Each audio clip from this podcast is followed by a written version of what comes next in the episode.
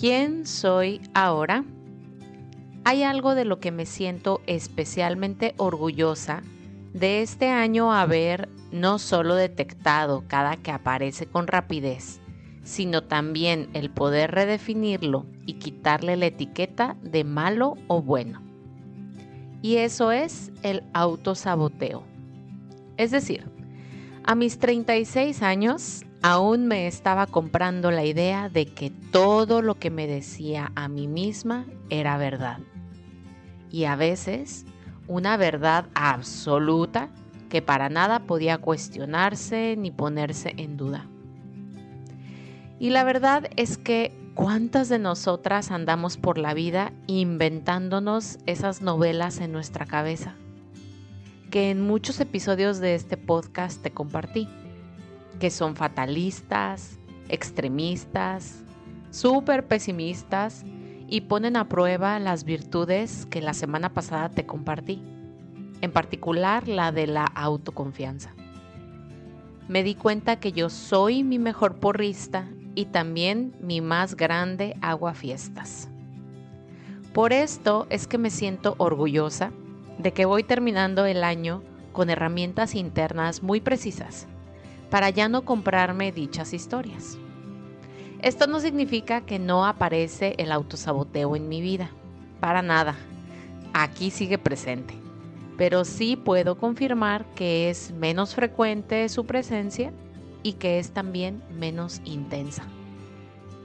Y siento que esto se debe a que estoy más presente en mi aquí y ahora, y a que tengo la disposición de disfrutarlo no solamente estar pensando en lo que está mal, en lo que podría estar mejor, en lo que pasará si hago o no hago algo, en dónde estaré en un año o en cinco, y así se me pueden ir los pensamientos en un hilo interminable. Si estás en constante contacto con mentores, coaches, maestros que trabajan la mentalidad, la espiritualidad y el crecimiento personal, escuchas con frecuencia esto de que no todo lo que piensa nuestro cerebro es cierto. Pero una cosa es la teoría y otra la práctica. En mi caso, por ejemplo, tengo años trabajando estas áreas y aún en la práctica flaqueo. Es decir, hay ocasiones en las que me creo el cuento mártir y devastador que se inventa mi mente. A lo que quiero también mencionar contigo es que gracias a estas historias mega elaboradas, me he dado cuenta de la creatividad que sí tengo.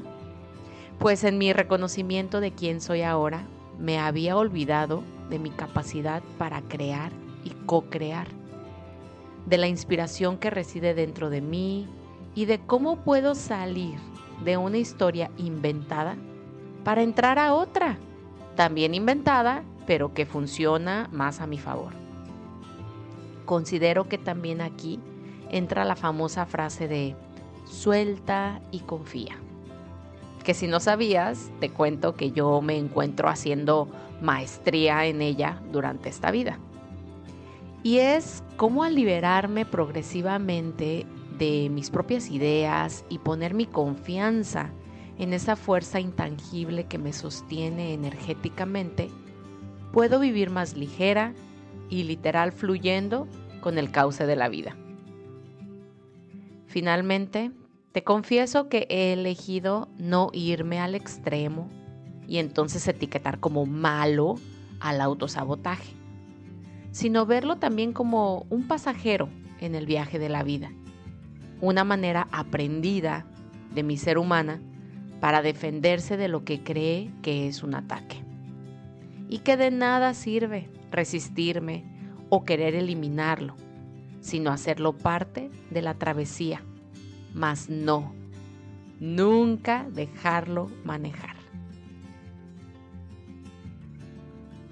Qué gusto encontrarnos en la misma sintonía hoy, recordando que la vida es tan solo un juego de colores Agradezco de corazón tus comentarios a lo que hoy has escuchado, por lo que puedes contactarme a través de un mensaje por Instagram y unirte a nuestro canal de difusión en la misma aplicación para seguir en armonía.